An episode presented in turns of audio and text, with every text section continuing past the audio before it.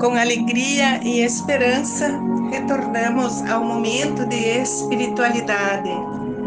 Celebramos hoje o último domingo do ano litúrgico.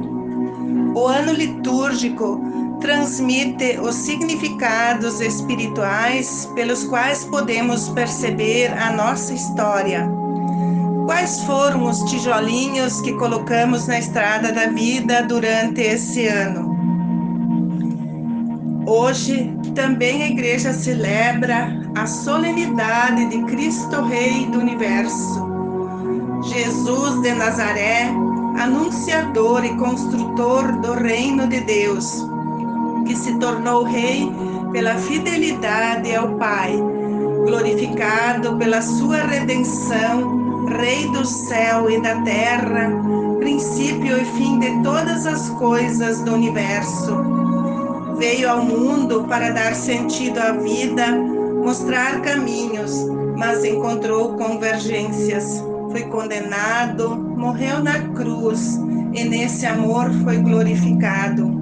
A primeira leitura da profecia de Daniel anuncia em sua visão a vinda do Filho do Homem entre as nuvens com poder e glória, e todos os povos o serviam.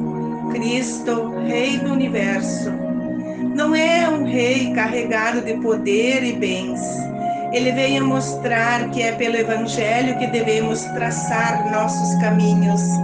É um rei que serve pelo amor e anuncia que está olhando para a humanidade, que veio para destruir a ambição e a opressão presentes no meio do povo. O Filho do Homem vai conduzir com sua glória e realeza a devolução da dignidade e da liberdade para aqueles que optarem pela paz do novo reino, diferente do reino do mundo. A segunda leitura do Apocalipse apresenta-nos Jesus Cristo como Senhor dos tempos.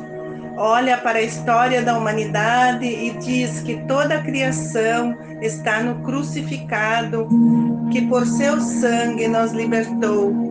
Veio organizar o mundo não com poder dominador, mas pelo serviço pelo testemunho da verdade, da justiça e da entrega e doação da própria vida. O Evangelho de João faz o relato da apresentação de Jesus a Pilatos, que o interroga sobre a sua posição de rei. E Jesus confirma que é rei. Mas Pilatos não entende que rei é esse e continua perguntando. Jesus responde: o meu reino não é deste mundo.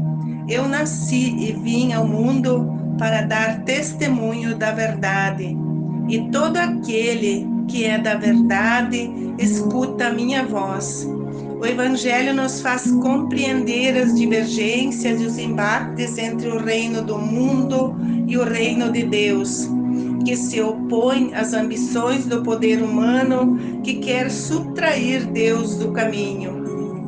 O reino de Deus rebate as injustiças praticadas pelos líderes, o domínio da ambição e do poder. Ele propõe um projeto de vida de um reino de justiça, doação e serviço. Pilatos não entendeu como alguém que tem o poder renuncia e doa a própria vida.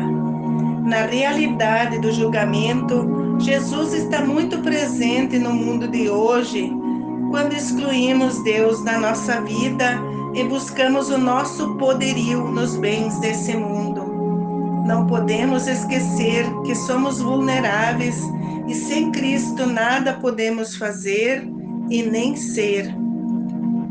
Para compreender o significado da realeza e a festa de Cristo Rei, precisamos ter clara a concepção de reino do mundo e reino de Deus.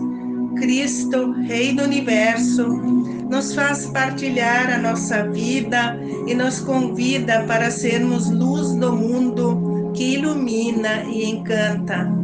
E sal da terra que transforma a realidade e faz a diferença em cada alimento, em cada palavra e em cada situação.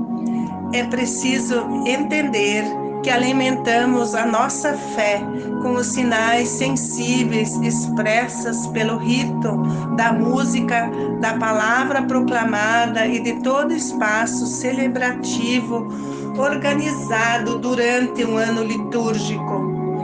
Muita gratidão pelo ano que passou e que Jesus, Rei do Universo, ilumine os nossos caminhos neste novo ano que inicia na próxima semana.